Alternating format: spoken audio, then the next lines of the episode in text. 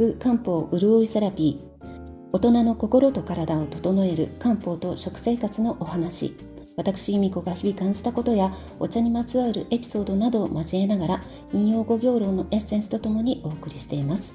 ぜひリラックスしてお聞きください。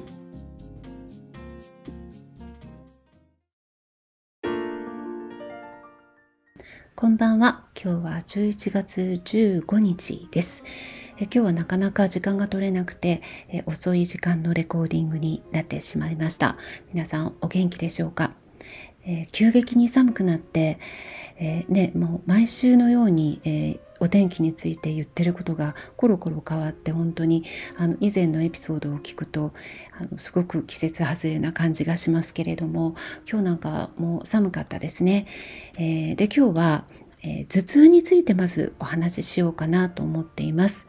えー、頭痛の原因にはとっても多くのものがあるんですけれども今の時期に、えー、に多い、え寒さが原因で起こる頭痛と、えそれから日本の女性には多いかもしれないなと思う疲労性の、え疲れからくる頭痛について、え主にお話ししてみたいと思います。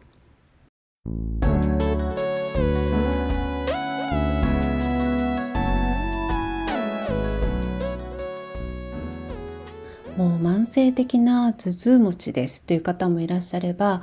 えー、頭痛なんてほぼ感じたことないという方ももちろんいらっしゃると思いますけれども、えー、私の場合は若い頃はほとんど頭痛ってあのよほど風邪をひいたり、え、そういうことがなければ感じたことがなかったんですがここ数年ですね時々本当に耐えられないぐらいの頭痛を感じることがありました。えー、皆さんはいかがですか、え本当に頭痛って辛いですよね、まあ、痛みというのはどこに起きても辛いものですけれども耐えられないぐらいの頭痛をの時にはね何もできなくなってしまいますのでやっぱりすぐに取り除きたい、えー、症状ですよね。えー、頭痛の原因には大きく分けて外的なものと内的なものがあります。外的な要因というのは、まあ、季節的なものですね、えー、暑さとか寒さとか、まあ、湿気といった、えー、外の邪気外邪がこう体の経絡を犯してこう気血気と血が通じなくなる、えー、ということが原因で起きるそして体の内側で起こるものにもやっぱり様々なものがあって、えー、まあ、その中でもやっぱ体の中で湿気が溜まっていたりとか、まあ、年を重ねることで、えー、腎の働きが弱くなるためとかいろんな要因があるんですけれども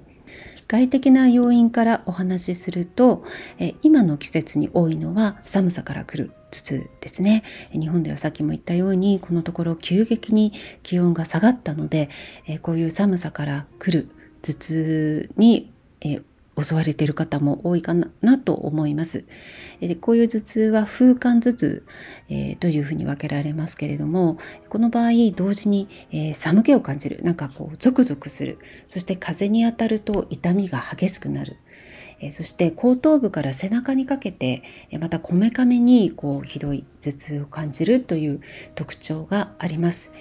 え冬だけじゃなくて、え夏エアコンの風に当たりすぎてもこういう風間風邪というのは起こります。風寒風の場合は寒さが原因ですから、まあ、予防のためにも改善のためにもまずは暖かくするということが大切です。で頭に関しては帽子をかぶったりとか、えー、頭の防寒をしていただいてあとはお風呂で温まるとかあしてえー、体の中に邪気がそれ以上深く侵入しないようにするということが大事になります。えー、漢方薬では、えー、千球茶長酸というお薬が風寒頭痛に、えー、よく使われます。えー、茶長酸というなんか社長さんみたいで、えー、可愛らしくて覚えやすい漢方薬の名前だなと思うんですけれども、えー、茶長さんの茶はお茶の茶です。えー、茶用茶の葉が使われているんですね。えー、前にもお話しした通り、えー、茶葉というのは立派な生薬でもあるんです。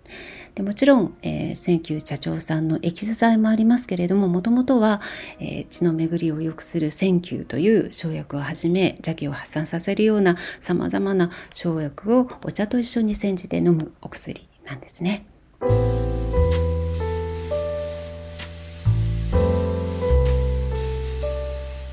次に内的な要因で起こる頭痛についてもちょっとお話ししたいと思うんですけれども、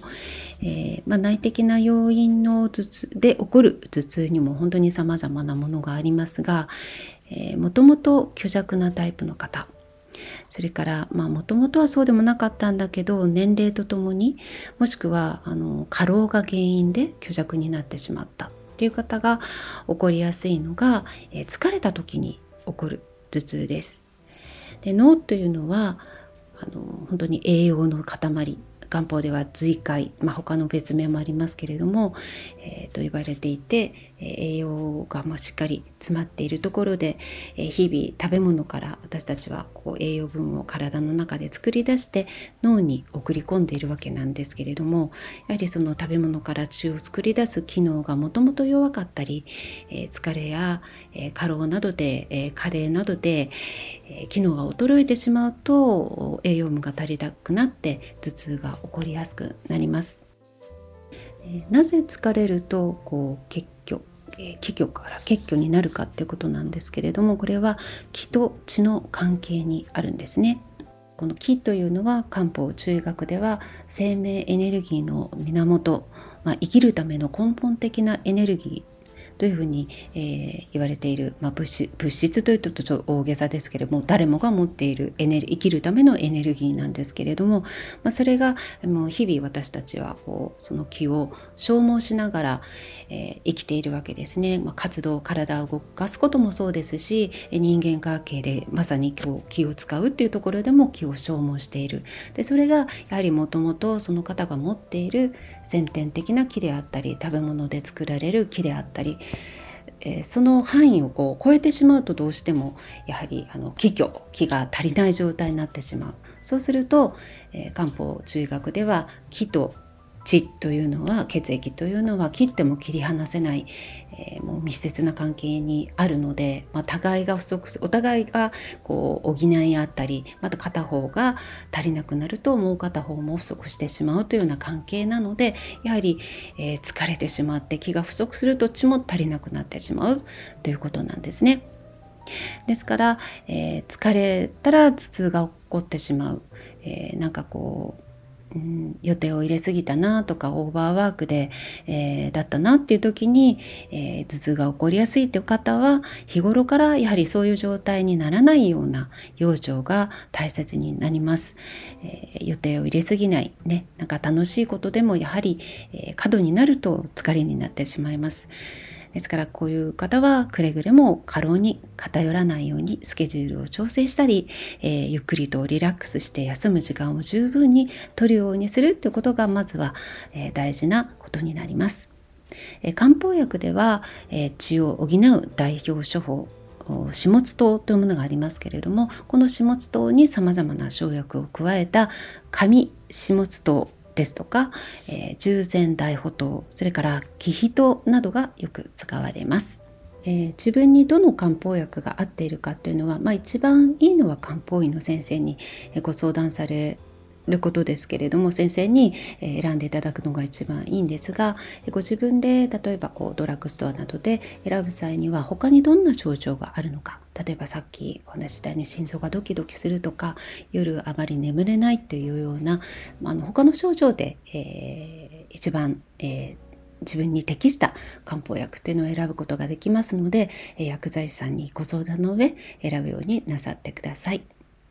え、今日は夜も遅いということもあって小声でお話しする感じになって、えー、しまいました、えー、けれども、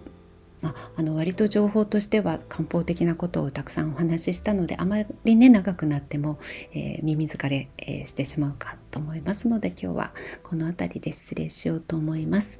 えまた来週お会いできたら嬉しいです。それではまた。